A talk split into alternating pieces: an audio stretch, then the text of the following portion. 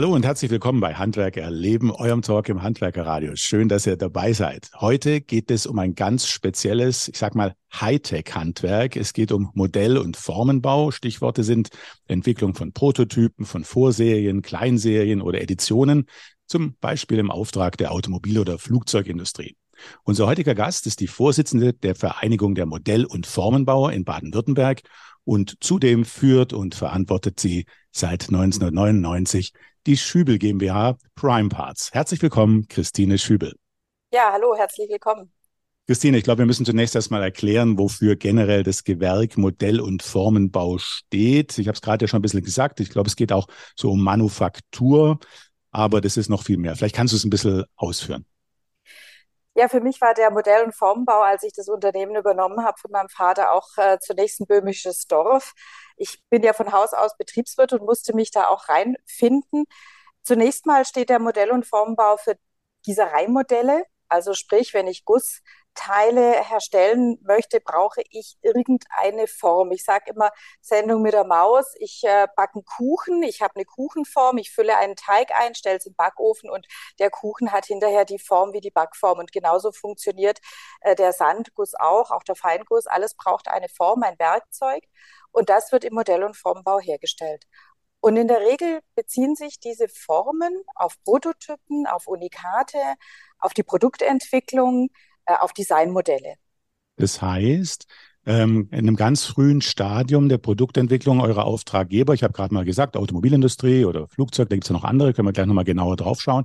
In einem ganz frühen Stadium der Produktentwicklung seid ihr da im Kontakt und baut dann für eure Auftraggeber das.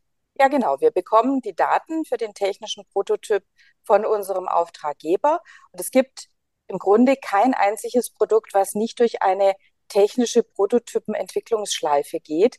Ähm, beim Automobil ist es in besonderer Weise auch die Phase der, der Tests, ähm, Salzwassertest, äh, Crash-Dummies, das sind alles Dinge, die wir kennen.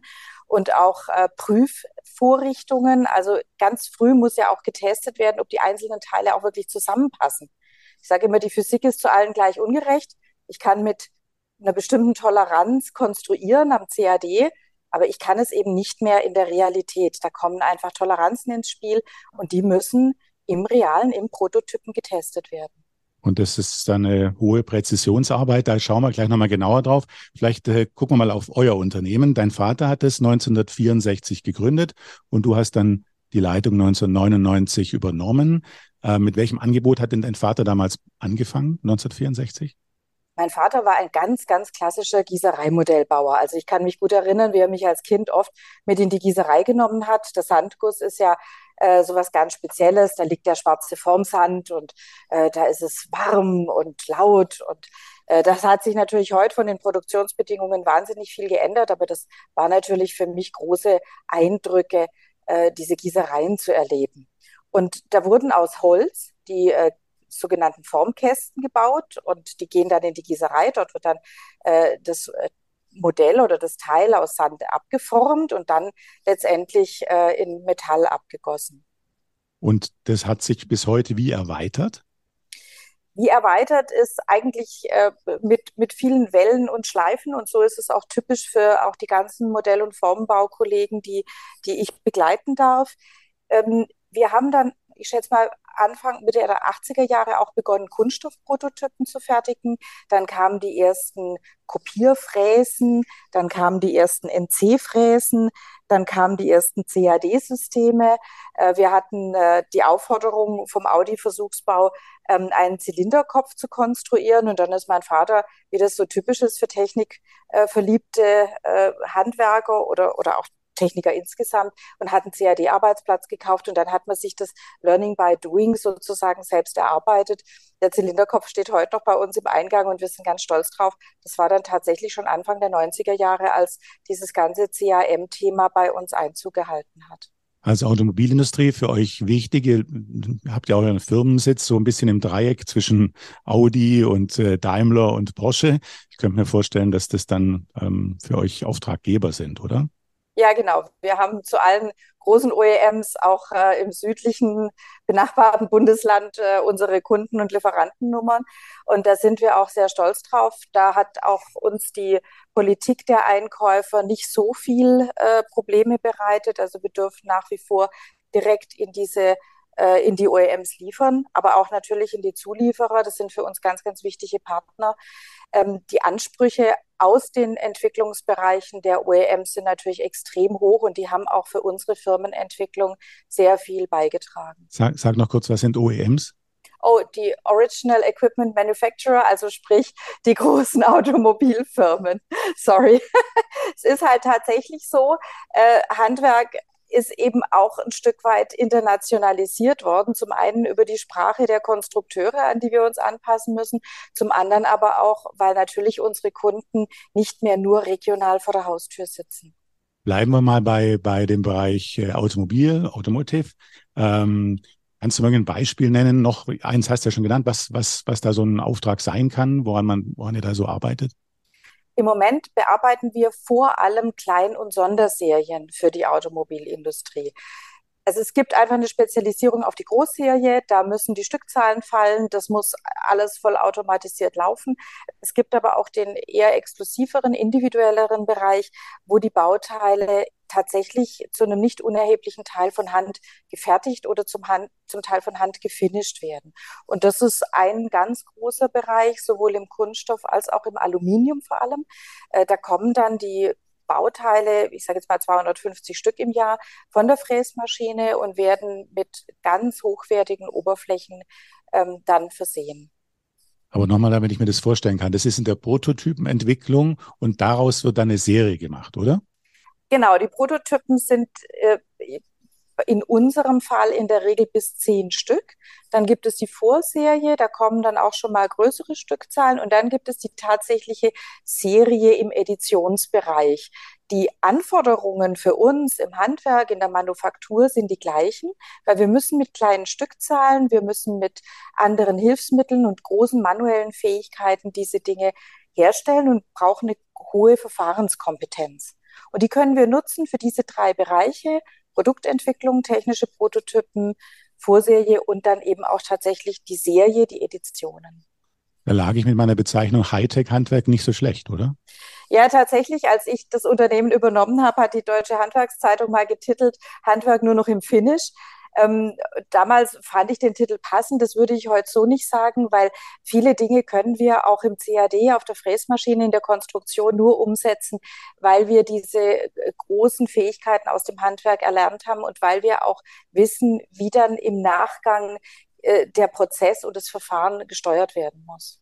Ihr fahrt ja relativ früh dann, ja, wie ein Auto zum Beispiel, zumindest in Teilen, später aussehen wird. Also ihr seid ja fast Geheimnisträger, dann sehe ich das richtig. Geheimhaltung ist für uns ein, ein oberstes Gebot und äh, wir sprechen deshalb auch immer mit unseren Kunden und nicht über unsere Kunden. Wir sind aber tatsächlich natürlich, was das Thema IT-Sicherheit und auch Gebäudesicherheit angeht, äh, hohen Anforderungen ausgesetzt. Wir sind gerade auch dabei, äh, die T6-Zertifizierung vorzubereiten. Das ist eine ganz spezielle geforderte Zertifizierung für die Datensicherheit. Und das macht uns als kleinem Unternehmen natürlich auch äh, große Schwierigkeiten und erzeugt natürlich auch wahnsinnige Kosten. Ihr ähm, seid auch, ähm, ja, ihr, ihr, habt auch Aufträge zu tarnen und zu täuschen. Du weißt, was ich jetzt da meine. Da geht es um den Erlkönig. Was macht ihr da genau? Also ganz ehrlich, da dürfen wir jetzt nicht drüber reden. ja, also ich habe, ich habe schon ein bisschen äh, rausbekommen, ein bisschen was schreibt auf eurer Website. Also ihr, ihr, scheint da Folien drüber zu ziehen, das habe ich zumindest da gelesen. Was sind das für Folien? Dann kannst du das sagen oder ist das auch geheim? Nein, tatsächlich sind es keine Folien, sondern im Grunde wird über einen Erlkönig äh, wirklich nochmal ein komplettes Fahrzeug oben drüber gesetzt. Ah, okay. Nein, und, nein, ich wollte nicht wissen, welches Fahrzeug jetzt neu kommt, sondern einfach nur, wie, wie, wie, wie kriegt man das hin, dass man das nachher nicht erkennt. Aber du sagst einfach nochmal ein Fahrzeug oben drüber. Ja, genau. Also es ist tatsächlich so, dass äh, das, das zu tarnende Fahrzeug wirklich eine komplette Tarnung bekommt, und zwar aus äh, Thermoform-Bauteilen, die aus Werkzeugen gefertigt werden. Okay, lag ich mit der Folie falsch? Also es sind richtige Bauteile, die da drauf genau, gesetzt werden. Genau. Und damit wird die wird, wird quasi der, der eigentliche Eindruck verzerrt. Und man sieht ja sonst immer, deswegen kam ich auf Folien, man sieht ja immer dann diese Muster auf dem Auto. Was, warum macht man die drauf? Die Muster bewirken, dass äh, keine Fotos gemacht werden können und die Konturen nicht sauber äh, zu erkennen sind. Es hängt immer davon ab, in welchem Stadium das Fahrzeug ist. Je nachdem fällt eben auch die Tarnung aus. Je nachdem muss, der, muss eben der Versuchsbau entscheiden, wie das Fahrzeug auf, die Straße, auf der Straße getestet werden kann. Mhm. Das heißt, das Fahrzeug kommt in irgendeinem LKW hinten drin, verschlossen zu euch, wird irgendwie dann bei euch reingefahren und äh, ist dann da unter Verschluss und wird dann da umgebaut. So muss man sich Nein, das vorstellen. So, Nein, nein, tatsächlich so groß sind wir nicht, dass wir ganze Fahrzeuge bearbeiten. Wir liefern Bauteile und auch äh, Systembauteile, die werden dann dem Kunden direkt angeliefert und der verarbeitet sie dann tatsächlich weiter, tarnt sein Fahrzeug. Bei uns steht nie ein kompletter Erlkönig oder sowas. Also braucht keiner jetzt bei uns an der Scheibe kleben. Das wird nicht passieren. Äh, das ist äh, dann tatsächlich nochmal eine Aufgabe unserer größeren äh, Partner, Kollegen und Kunden, die sich darauf dann spezialisiert haben. Wir sind tatsächlich der, der Bauteilfertiger, der Spezialist für die Einzel- und eben auch kleinere Zusammenbauteile. Mhm, verstehe. Bleiben wir noch einen Augenblick beim Automobil. Das ist ja wirklich ein spannendes Thema. Ähm, ihr, ihr, seid auch äh, tätig für Sport und Renn- und Sonderfahrzeuge, Limousinen. Was macht ihr da genau?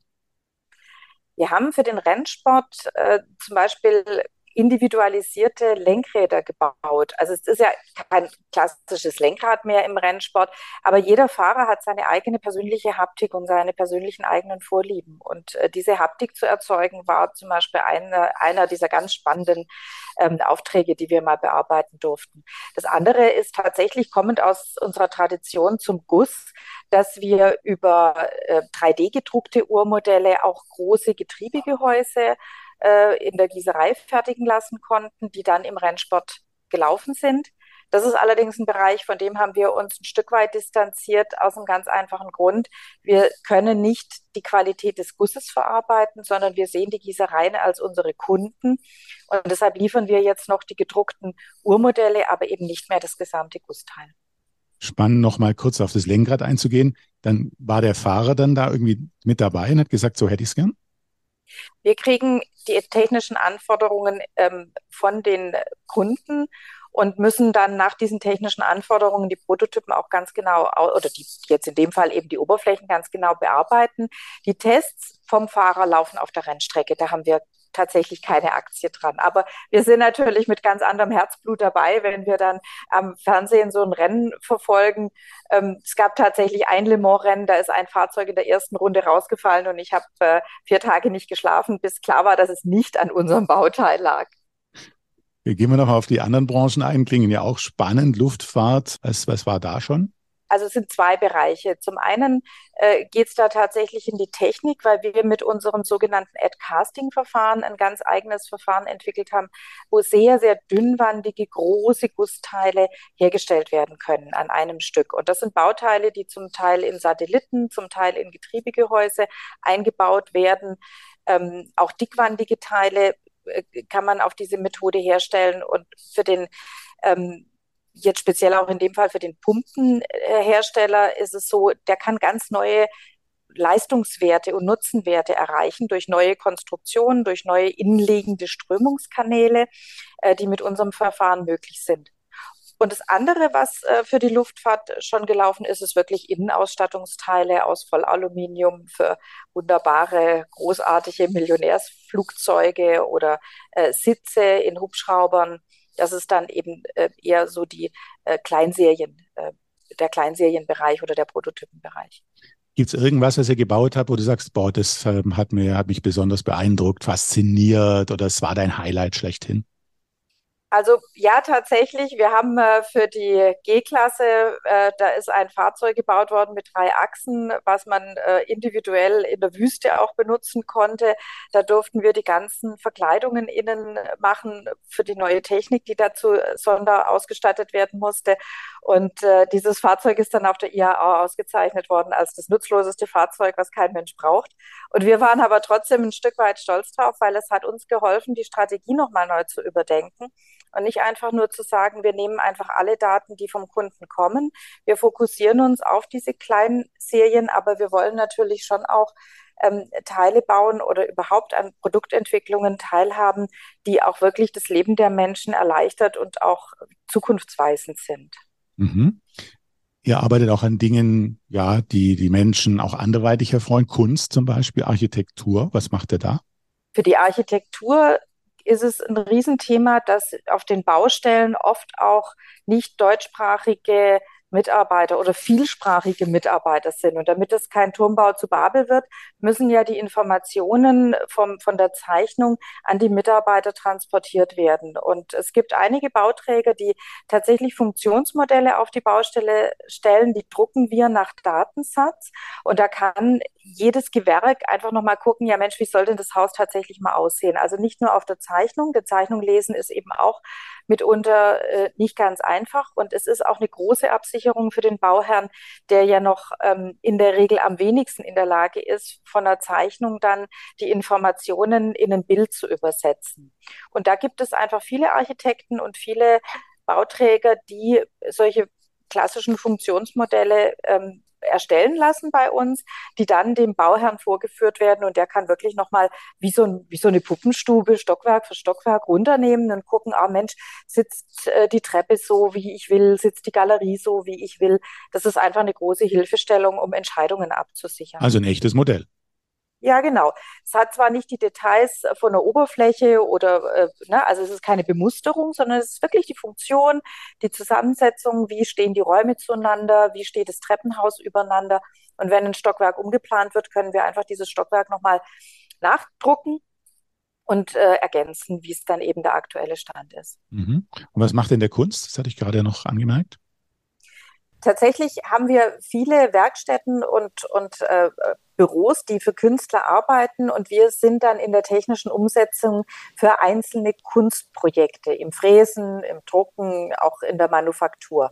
Und da stellt sich für uns ein ganz tolles Prinzip als Realität dar, nämlich was das Bauhaus in Weimar beziehungsweise dann später in Dessau als Grundprinzip hatte, dass nämlich nur dann ein gutes Produkt rauskommt, wenn Künstler, Designer Ingenieure und die Handwerker gut zusammenarbeiten. Nur dann kommt wirklich auch in der Produktentwicklung ein tolles Produkt raus. Und das ist eigentlich der Kern des Modellbaus, der mich auch so stolz macht auf dieses Gewerk, weil hier wir unsere Rolle finden können und mit großartigen äh, Persönlichkeiten, Designern und Künstlern zusammenarbeiten dürfen.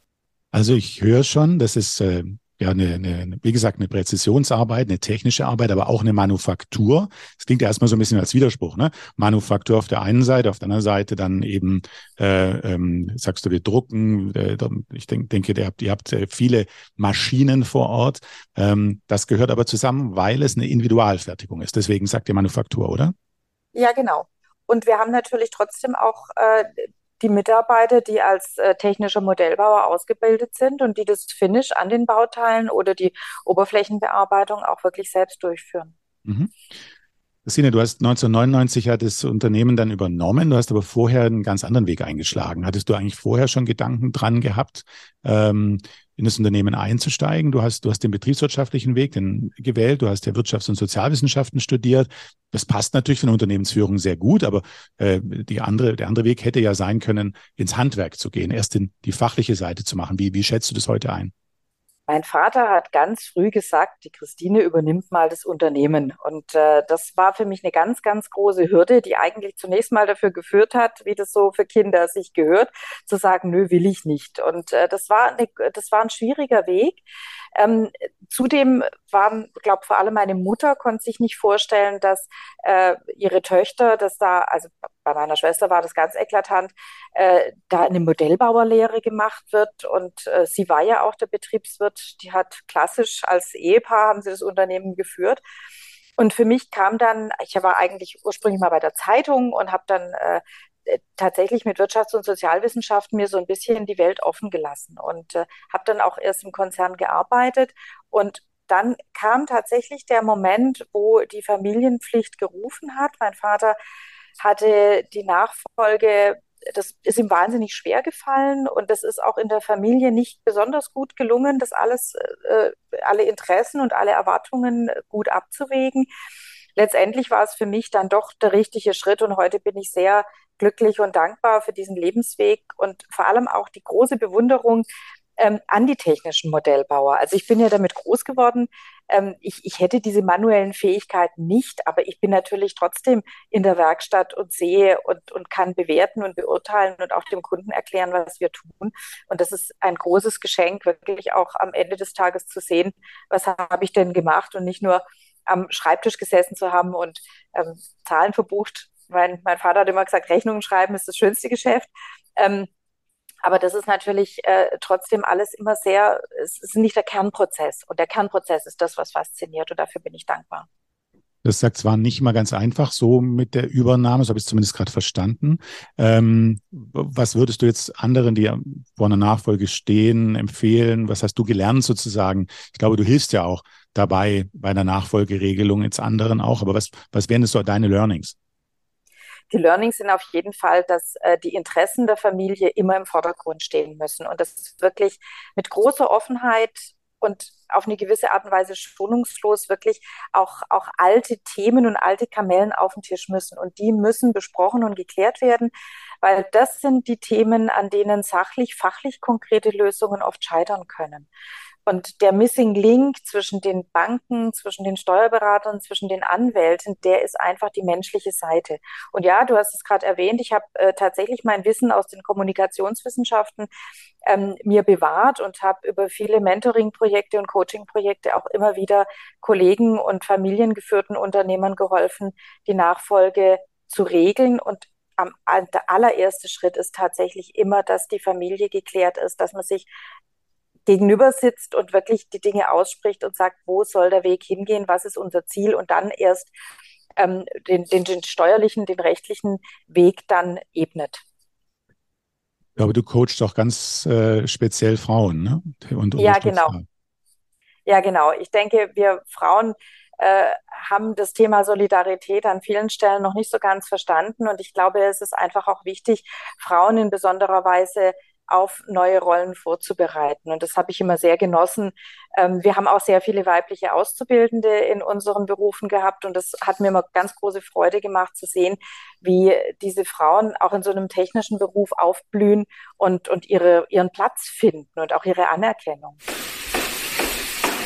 Du bist gern auf dem aktuellen Stand, hast aber wenig Zeit? Wir halten dich auf dem Laufenden, was für das Handwerk diese Woche wichtig war. Der DHZ-Wochenrückblick zu hören auf dhz.net und überall, wo es Podcasts gibt. Jetzt hast du gerade schon Ausbildungsberufe genannt. Das ist spannend, jetzt auch zu schauen, wie kann man denn überhaupt in, in diese Branche reinkommen? Du hast vorhin ja ganz, ganz viele spannende ähm, Produkte, Anwendungen, euer, euer Portfolio hast du beschrieben. Ähm, welche Berufsbilder gibt es denn da? Ich habe eins jetzt schon mal äh, vor Augen, technischer Modellbauer. Was macht man da? Genau, der technische Modellbauer ist das Herzstück, was wir ja auch äh, von Seiten der Vereinigung aus äh, unterstützen, das Berufsbild begleiten. Da lernt man natürlich ganz viele handwerkliche Fähigkeiten, Holz-Metallbearbeitung, Maschinenbedienung, Lackieren, Oberflächen, Fügetechnik. Und dann lernt man natürlich auch das CAM, das Zerspanen an der Maschine. Und äh, in der Regel haben wir auch äh, fast alle den ganzen Bereich additive Fertigung, 3D-Druck äh, in den Unternehmen. Ich habe drei Spezialisierungen gefunden. Gießerei, Karosserie und Produktion oder Anschauung. Bei Anschauung habe ich mich gefragt, was ist das überhaupt? Der klassische Anschauungsmodellbauer baut Architekturmodelle tatsächlich oder äh, Modelle, die auf Messen ausgestellt werden. Ähm, da gibt es eben die Spezialisierung, wirklich auf die Details in der, in der Außendarstellung zu sein. Und der Produktions- oder Karosseriemodellbauer legt eher Wert auf die technische Funktionalität. Okay, du hast gerade schon mal von Zerspannung gesprochen. Da gibt es ja auch einen Zerspannungstechniker. Was macht der genau? Wir bilden auch den Zerspannungsmechaniker aus und der lernt im Prinzip äh, die Maschinen zu bedienen und auch die Rüsten, die Aufspannungen, die Art, wie solche Bauteile bearbeitet werden müssen. Das ist ja hochkomplex. Das sind jetzt die Ausbildungsberufe und äh, kann ich dann auch Meister werden, oder? ja, wir begrüßen das auch sehr, weil wir die Meisterausbildung für eine ganz wichtige Thematik halten. Wir sehen einfach, dass die Mitarbeiter sehr breit mitdenken müssen. Und es hilft nichts, wenn ich nur, nur in Anführungsstrichen eine Techniker-Ausbildung habe und mein technisches Know-how spezialisiere, sondern das, der große Vorteil an der Meisterausbildung ist eben auch der Blick in die Betriebswirtschaft, der Blick in die Personalführung, der Ausbildereignungsschein, der meistens noch mit einhergeht. Das sind für uns ganz wichtige Bausteine einer Führungskraft, auch in einem Handwerksbetrieb oder in einem kleinen mittelständischen Unternehmen. Wie heißt der Meister genau? Der Modellbauermeister der Modellbauermeister. Und ja. äh, da geht man auf die Schule nach Bad Wildungen. Karlsruhe bietet Kurse an und äh, Stuttgart-Bad Cannstatt, die Berufsschule, bietet auch Kurse an. Den allgemeinen Teil kann ich ja überall machen, an jeder Handwerkskammer. Ja. Ähm, und die äh, Schule in Bad Wildungen, ja, das ist unsere Fachschule, die eben auch Meisterkurse mit anbietet. Euer Gewerk unterliegt nicht der Meisterpflicht, richtig? Nein, und also nach meinem Verständnis ist natürlich der Beruf wahnsinnig anstrengend und komplex und wir würden uns wünschen, dass er der Meisterpflicht unterliegt. Aber ich habe verstanden, dass die Meisterpflicht im Wesentlichen bei den Berufen erhalten geblieben ist, die tatsächlich am Kunden arbeiten. Und da bin ich auch froh drum, dass mein Friseur einen Meistertitel oder meine Friseuse einen Meistertitel braucht, äh, wenn sie mit der Schere an meinem Kopf herumhantiert. Wie viele Mitarbeiter habt ihr momentan? Wir haben aktuell knapp 40 Mitarbeiter. Die sind alle ausgebildet und wir haben jetzt auch das große Glück, äh, letzte Woche hat wieder ein Auszubildender für den technischen Modellbau seinen Arbeitsvertrag unterschrieben. Das wäre jetzt meine Frage gewesen. Was tut ihr ähm, dafür, dass ihr Auszubildende gewinnt? Das, wir haben ja überall das Thema Fachkräftemangel. Ist das eins bei euch? Das war bei den Modellbauern schon seit jeher ein Problem. Wir bilden sehr viele äh, junge Menschen aus und äh, wir gehen an die Schulen, wir sind präsent äh, bei den Ausbildungsmessen. Wir versuchen auch immer wieder ähm, junge Menschen äh, an den unterschiedlichsten Stellen zu erreichen, weil der Modellbauer ist schon von jeher ein Nischenberuf gewesen, der eine hohe Anforderung an das räumliche Sehen, an die technischen Kompetenzen der jungen Menschen stellt. Und da haben sich viele nicht rangetraut. Oft war es auch so, dass ähm, die Berater der Agentur für Arbeit den Beruf selbst nicht verstehen konnten. Und äh, sind eben auch einfach durch die wenigen Betriebe, die dieses, äh, die dieses Handwerk noch pflegen, sind eben auch verhältnismäßig wenig Lehrstellen. Aber klar, dadurch rutschen wir immer weiter in so eine Nische und müssen immer stärker und lauter auf uns aufmerksam machen, damit genügend junge Menschen überhaupt noch verstehen, dass es diese Berufe gibt. Aber vielleicht kannst du ganz konkret werden, wie macht ihr es? Also wie geht er auf die Zielgruppe zu?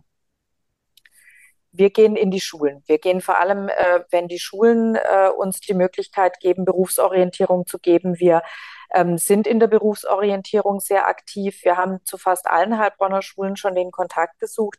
Wir stellen nur einfach fest, dass ähm, auch Vorbehalte sind, wenn die auch Gymnasiasten, wenn sie mit 14, 15, 16, je nachdem, ich glaube, das ist Klassenstufe 9 oder 8, äh, wo dieses Berufspraktikum gemacht wird, da sind die jungen Menschen sehr jung und viele Eltern haben Angst, wenn die äh, jungen Menschen in einen Beruf gehen, wo mit vielen Maschinen, mit einer Säge, mit tatsächlich auch gefahrgeneigten Dingen gearbeitet wird. Wir lassen die jungen Menschen da auch gar nicht ran. Sie sehen das nur, aber trotzdem haben viele Eltern einfach Angst um, und Sorge um ihre Kinder. Wir haben ja gerade darüber gesprochen, das ist ja faszinierend, in welchen Branchen ihr seid, was für Produkte ihr macht.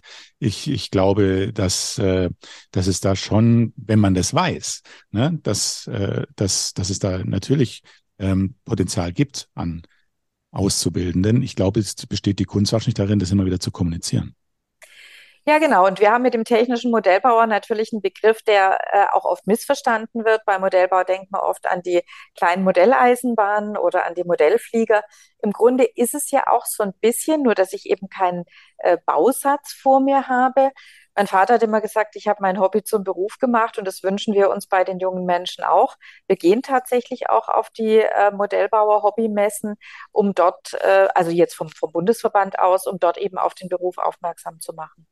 Aber wir bilden auch mittlerweile technische Produktdesigner, Zerspannungsmechaniker und Feinwerkmechaniker aus, weil diese Begriffe den jungen Menschen vertrauter sind, auch den Eltern oft vertrauter sind. Und äh, da erreichen wir einfach eine viel größere Zahl an jungen Menschen. Christine, wenn ihr so so, Hochpräzisionsaufgaben habt, dann müsst ihr ja vermutlich auch immer schauen, dass diese Präzision eingehalten wird. Ähm, was macht ihr da genau? Wir haben große Kapazitäten äh, in der eigenen Qualitätssicherung und in der Messtechnik aufgebaut und tatsächlich aus der Produktentwicklung ergibt sich so eine eigene Linie, der Lehrenbau, der äh, Vorrichtungsbau, ähm, den wir seit Jahren auch wirklich ins Zentrum unserer Tätigkeit gerückt haben. Da können auch alle Kenntnisse aus dem Zerspanen von Aluminium, aus dem Drucken, ähm, aus der Montage fließen da zusammen und da werden große Prüfvorrichtungen auch für die Serien gebaut. Also gleicher Kunde, nur eben ein Stück weiter hinten in der Produktentwicklung. Christine, wenn du überlegst, äh, wenn du jetzt auf deinen bisherigen Berufsweg zurückschaust und auf dein Unternehmertum zurückschaust, was war jetzt deine allerbeste Entscheidung, die du da getroffen hast? Ich glaube, die allerbeste Entscheidung war wirklich hartnäckig im Unternehmen zu bleiben, auch tatsächlich in der Selbstständigkeit, in dem Wissen, das unternehmerische Risiko zu tragen, aber tatsächlich auch dran zu bleiben und nicht irgendwann mal aufzugeben. Also mein, mein, mein Lebensweg ist ja auch dadurch gekennzeichnet, dass ich als Betriebswirt einen, einen technischen einen Handwerksbetrieb geleitet habe. Das war nicht immer einfach auch als mein Vater dann gestorben ist, 2006, ähm, hing natürlich auch die ganze technische Verantwortung an mir. Und es war nicht leicht, sich da wirklich einzuarbeiten. Ne? Also mein Vater hat mir äh, ganz am Anfang mal eine Zeichnung an die Wand gehängt. Da ging es ja noch gar nicht so sehr im CAD. Also das hätte auch der Stadtplan von Los Angeles sein können. Ich, ich habe es einfach nicht verstanden. Aber sich da wirklich reinzuarbeiten, dieses für mich tatsächlich dicke Brett zu bohren, auch mit den Mitarbeitern, die ja aus einer ganz anderen Denke kommen, zum Teil eine ganz andere Sprache äh, gesprochen haben, einfach vom, vom technischen Hintergrund. Das war ja alles Fachchinesisch für mich. Also diese Hartnäckigkeit aufzubringen und bis heute dran zu bleiben, das war, glaube ich, die beste Entscheidung, ähm, die ich natürlich jeden Tag tagtäglich aufs Neue getroffen habe. Da ist ja gleichzeitig eine große Herausforderung auch mit formuliert, was du gerade gesagt hast. Ich habe ge gesehen, du bist äh, oder du warst Beirätin bei Exposure und Dialog und hast da ähm, an einem Programm teilgenommen, äh, Frauen gründen Existenzen. Und da gibt es ein Zitat von dir. Ähm, da hast du wohl eine Erfahrung gemacht und äh, die hat dich darin bestärkt, das Unternehmen meines Vaters, sagst du da, trotz aller Widrigkeiten voranzubringen. Ähm, ist, greift das jetzt darauf, was du gerade gesagt hast, oder, oder waren das noch andere Dinge? Ach, danke, dass du mich daran erinnerst. Das ist ein total schön, dass du das zitierst, weil das wirklich, das war wirklich der Auslöser. Das war 2001, äh, 2000, 2001 war dieses Programm in Indien. Wir haben die Grameenbank besucht und haben äh, Frauen kennengelernt, die am untersten Ende des Ex der Existenz leben und die über die Grameenbank die Chance bekommen haben, über die Selbstständigkeit ähm, tatsächlich einen gewissen Wohlstand für ihre Familie zu erarbeiten. Und so war es ja auch bei uns in der Familie, dass mein Vater äh, aus einer Großfamilie diese Existenz gegründet hat in der Küferwerkstatt äh, seines Schwagers und es wirklich also von Ein-Mann-Betrieb aufgebaut hat. Und die Widrigkeiten sind natürlich genau das, was du sagst. Da kommt eine Frau, die hat keine Handwerksausbildung, die hat eine, einen betriebswirtschaftlichen Hintergrund, die kommt aus einem Großkonzern, die hat mal in Amerika studiert ne? und dann kommt die da wieder nach Thalheim in, in ein Unternehmen. Damals waren wir zwölf Mitarbeiter. Das war schon alles. Äh, das, das, war wie wenn ein Alien jetzt in so ein Unternehmen kommt und, und da musste, musste ich mich äh, aus meiner Alienschale rausschälen und musste gucken, dass das passfähig wird und die Mitarbeiter haben natürlich auch bei mir viel neue Aspekte äh, gelernt und annehmen können und ich bin wirklich froh, dass das so gut gelungen ist. Wenn du jetzt irgendwas äh, ändern hättest können, was hättest du geändert? Oder ich sag's mal anders, wenn du jetzt in einer, in einer ähm, anderen verantwortlichen Rolle wärst, zum Beispiel in der Politik oder irgendwo, äh, wo du etwas total schnell umsetzen könntest, was würdest du da jetzt machen? Ich glaube, wir sind heute tatsächlich gefordert, an den Schnittstellen ähm, mehr miteinander zu sprechen. Also das Erste, was ich ändern würde, ist tatsächlich die Inhalte im Gemeinschaftskundeunterricht und zwar über alle Schultypen hinweg, weil unsere jungen Menschen kriegen ihren Schulabschluss, wissen weder, was eine IHK noch was eine Handwerkskammer ist. Ähm, wir hatten tatsächlich im Freundeskreis meines Sohnes nach dem Abitur den Fall, dass ein wirklich mit Preis ausgezeichneter ähm, Freund von ihm mit äh, Migrationshintergrund den Einbürgerungstest nicht geschafft hat, obwohl er sein deutsches Abitur gemacht hat und eigentlich seit Kindesbeinen hier gelebt hat. Das ist für mich ein Skandal. Wenn die, wenn unsere Bildung so weit weg ist von unserem normalen täglichen Leben und unsere Kinder ähm, nicht mehr mit, selbst mit Abitur in der Tasche nicht mehr wissen, wie funktioniert ein Kredit, wie funktioniert die Steuer, wie funktioniert eigentlich unsere Gesellschaft, dann müssen wir wirklich auch wieder Dinge, die wir für selbstverständlich genommen haben, da müssen wir wieder drüber reden. Die müssen wieder ihren Wert kriegen, die müssen wieder erklärt werden und, und das das lernt man immer nebenbei. Ja, früher haben wir vielleicht noch ein Fahrrad nebenbei zu reparieren gelernt. Das ist heute erklärungsbedürftig. Das wäre das Erste, was ich tatsächlich wirklich ändern würde, damit die jungen Menschen wieder verstehen, wie unsere Gesellschaft aufgebaut ist, wie der Rechtsstaat aufgebaut ist und wie politische Meinungsbildung funktioniert. Und dann, ja, wenn ich in Funktion wäre, was würde ich ändern? Ich denke, es ist, wir, wir müssen einen neuen Konsens finden über unsere Werte. Wir müssen wieder neue Visionen entwickeln. Und da ist es, glaube ich, wichtig, Erwartungen zu besprechen, die Schnittstellen zu betrachten und wirklich auch über die Generationen hinweg Verbindungen zu schaffen, voneinander zu lernen und auch dankbar zu sein für das, was gut gelaufen ist und, und versöhnt zu sein mit dem, was vielleicht nicht so gut gelaufen ist. Was würdest du speziell fürs Handwerk wünschen? Auch speziell vielleicht auch für euer Gewerk? Was würde ich mir wünschen? Ich glaube, es ist einfach wichtig, dass wir die Netzwerke wieder gut bestücken. Wir haben äh, ja ein kleinen, kleines Problem, dass die Mitgliedschaft in der Innung eine freiwillige Mitgliedschaft ist, während andere Mitgliedschaften eben Zwangsmitgliedschaften sind. Und da würde ich mir wünschen, dass der Wert der Innung, der Wert der Beteiligung an Ausbildung wieder mehr in den Vordergrund rückt und ähm, auch für die, für die Betriebsinhaber und die Betriebsführer, dass die sich wirklich auch die Zeit nehmen für diese Netzwerkarbeit, für diese Ausbildungsarbeit und für die Leistung, die da über Jahre aufgebaut ist, dass einfach diese Systeme erhalten bleiben können. Mhm. Was ist jetzt so dein nächstes Ziel? Äh, denkst du schon an Nachfolge? Ja, natürlich, klar. Ich meine, ich bin jetzt Mitte 50 und äh, mein Sohn hat äh, 2019 Abi gemacht. Der hat dann mal äh, verkürzt in einem halben Jahr den Zwischenprüfungsteil 1 vom technischen Produktdesigner gemacht und hat damit tiefe Einblicke ins Unternehmen bekommen und auch in das System Berufsschule, in das System berufliche Ausbildung. Jetzt studiert er Informatik in Karlsruhe und äh, kann sich tatsächlich Stand heute noch nicht vorstellen, ähm, genauso wie ich es mir in dem Alter nicht vorstellen konnte. Und, und meine Tochter, die steckt jetzt gerade mitten im Abitur und tatsächlich denkt sie drüber nach, eine Schreinerlehre zu machen. Ähm, das hat natürlich äh, zwischen ihrem Vater und mir auch äh, zu wilden Diskussionen geführt, aber ich würde das wirklich toll finden, weil sie mit der großen Geduld und dieser großen Leidenschaft fürs Holz, das hat, hat, sich offensichtlich in die nächste Generation gegeben. Und ganz anders wie bei meinen Eltern hätte ich gar kein Problem, wenn meine Tochter in einen handwerklichen Beruf geht. Christine, erstmal vielen Dank bis hierher. Jetzt hätte ich gerne noch ein paar persönliche Fragen, ganz kompakte Fragen mit der Bitte, dass du auch ganz kompakt und kurz darauf antwortest. Die erste Frage ist, was ist Heimat für dich? Heimat ist da, wo meine Familie ist. Und zur Familie gehört natürlich auch das Unternehmen. Hast du ein Vorbild? Das dachte ich mir, dass die Frage kommt. Nein, eigentlich nicht wirklich. Ähm, es, es, gibt viele faszinierende Menschen, die mir in meinem Leben äh, über den Weg gelaufen sind. Einen möchte ich speziell erwähnen. Das ist Professor Ashraf Mansour, den ich äh, vor letztes Jahr im Januar kennenlernen durfte. Er hat einen Lehrstuhl äh, an der Universität Ulm, hat auch dort promoviert und hat in Kairo vor 20 Jahren begonnen, die Deutsche Universität in Kairo aufzubauen.